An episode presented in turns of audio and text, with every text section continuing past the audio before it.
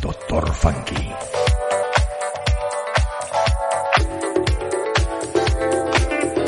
Y tengo la receta que te hará bailar.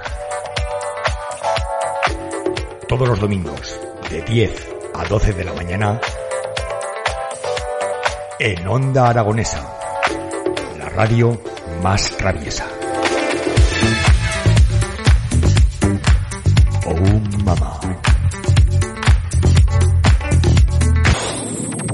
Onda Aragonesa 96.7 FM Zaragoza.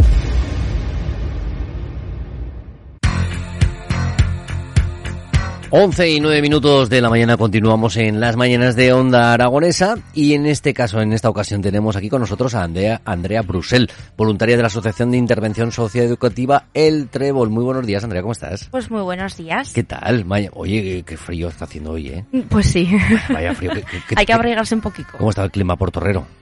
Pues un poco con ventolera, con esto Ventolera. de cierzo que, que siempre hablamos, porque estamos en los montes, en los pinares de, de, de Torrero, de Venecia, y bueno, pues se nota un poquito más el fresquito, pero no pasa nada, porque hay que abrigarse y salir a la calle a celebrar los derechos de la infancia y la adolescencia. Sí, porque además en, en Zaragoza no hace frío, ¿verdad? Solamente hace fresco. Más fresco o menos fresco, pero, pero hace fresco solamente, ¿verdad? Eso, sí, dejémoslo ahí.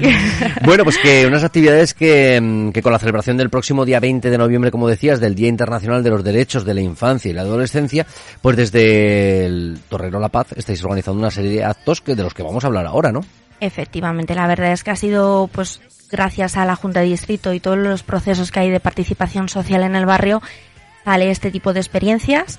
En otras ocasiones hemos hablado aquí también del carnaval. En este caso lo hacemos para la celebración de, de los derechos de la infancia y la adolescencia.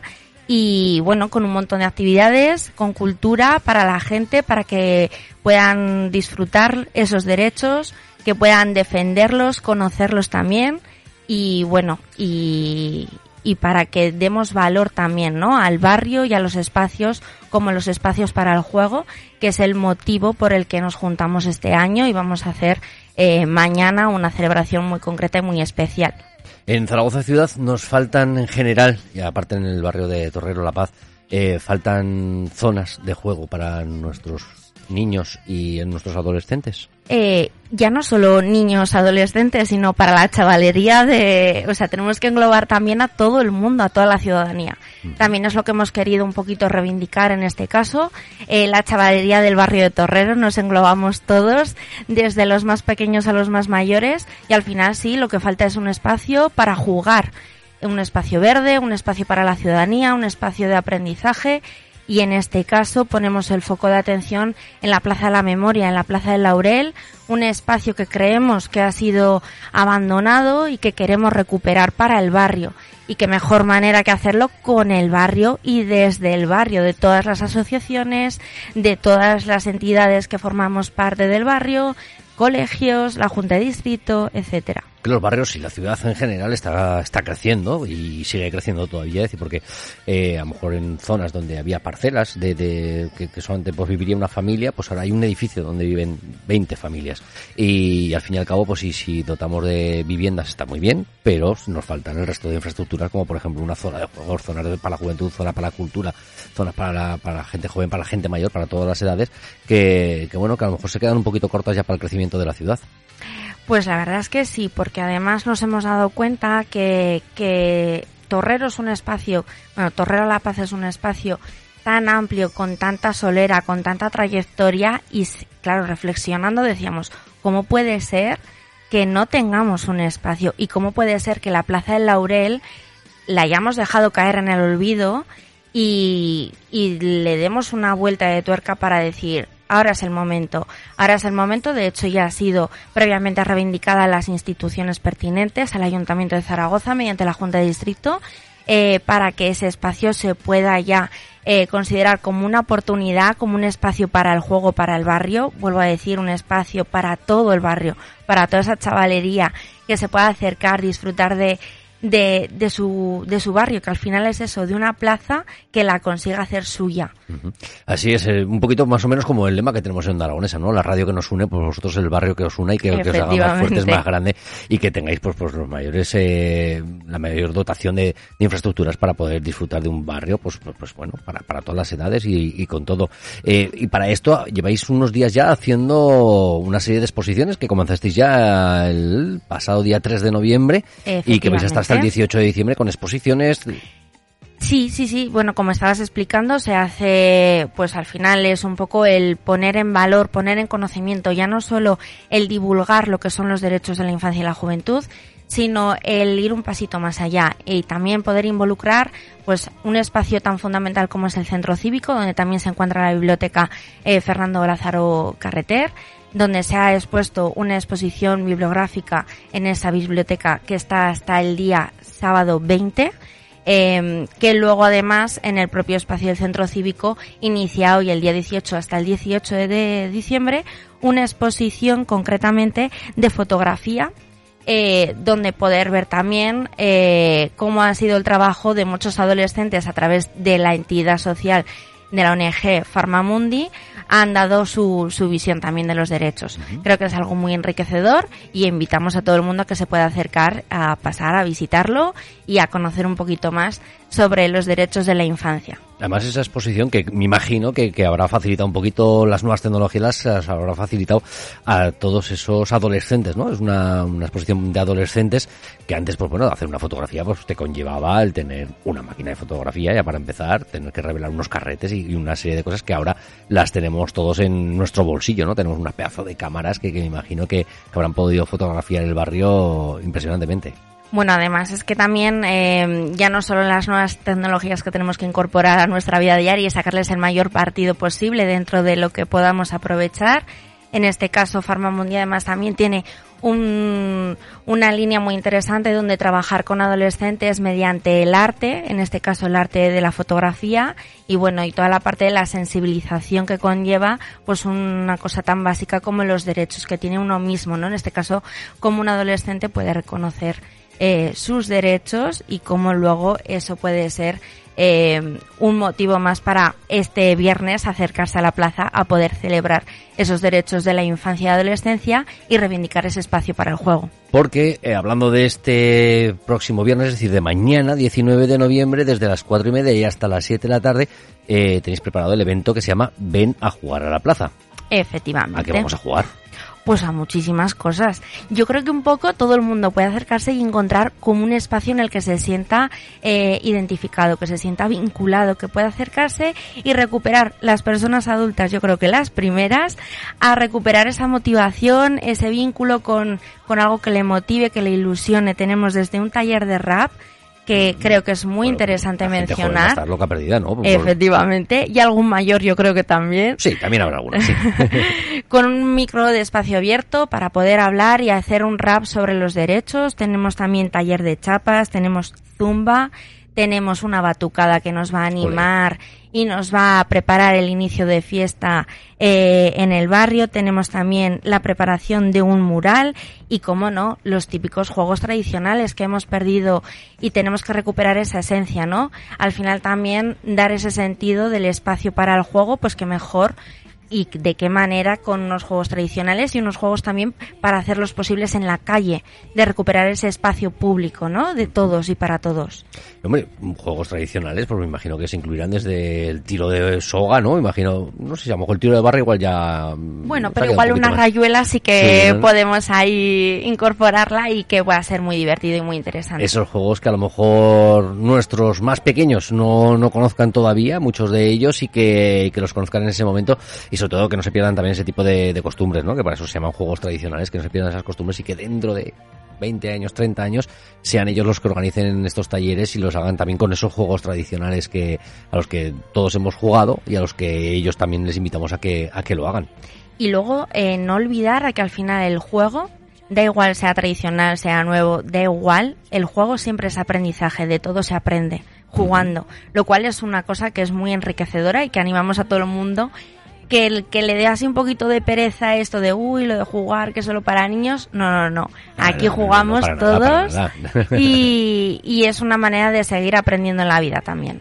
La vida sí, al fin y al cabo es un juego, ¿eh? es decir, siempre hay que, hay que estar in- bueno, en la brecha para intentar que te salga lo mejor posible tu partida y, la consigas ganar. Al fin y al cabo es lo que, lo que nos va a marcar. Pero nos habláis aquí de los derechos de, la infancia y la adolescencia. Eh, también hay que recordarles a los, a nuestra infancia y a nuestra adolescencia que también van a tener una serie de obligaciones. Obviamente, por eso estamos también entendiendo que el juego es un aprendizaje, entendiendo de que de todo se aprende y ahí entra no solo los derechos, sino las obligaciones como el respetarnos. Y por eso también la base y el fundamento de los propios derechos de la infancia conllevan una serie de respeto de derecho a educación, derecho a la sanidad, derecho a tener una familia, no ser de- discriminado.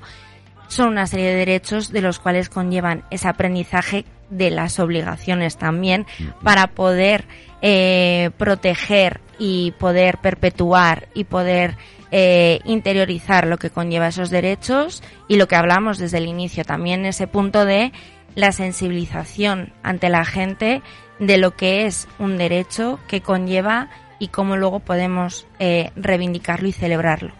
Y yo les añadiría también a la obligación a que el trabajo que realicéis, por ejemplo, como desde vuestra asociación, eh, el Trébol, pues que, que cuando consigáis, por lo que estáis eh, luchando también, por tener esos espacios, que sea una obligación el que los cuiden, que los respeten y que no se conviertan en un pipicán, eh, como está pasando en zonas de, de nuestra ciudad, y que, pues bueno, que, que esos espacios se tienen que quedar para mucho más tiempo, o sea, que tengamos la obligación de cuidarlos y mantenerlos. Eso bien. es. De hecho, es una de las cosas que, que lo estabas comentando ahora. eh, este espacio reivindicativo que queremos hacer mañana no es solo un espacio para reivindicar el juego, el espacio al juego, porque es el derecho en el que nos hemos querido centrar todas las entidades que estamos formando parte de, todo este proceso participativo en el barrio, el poner el foco en el derecho al juego, sino que al final también es ese punto de eh, hacer, eh, bueno, el hacer un llamamiento al, al Ayuntamiento de Zaragoza, a las instituciones pertinentes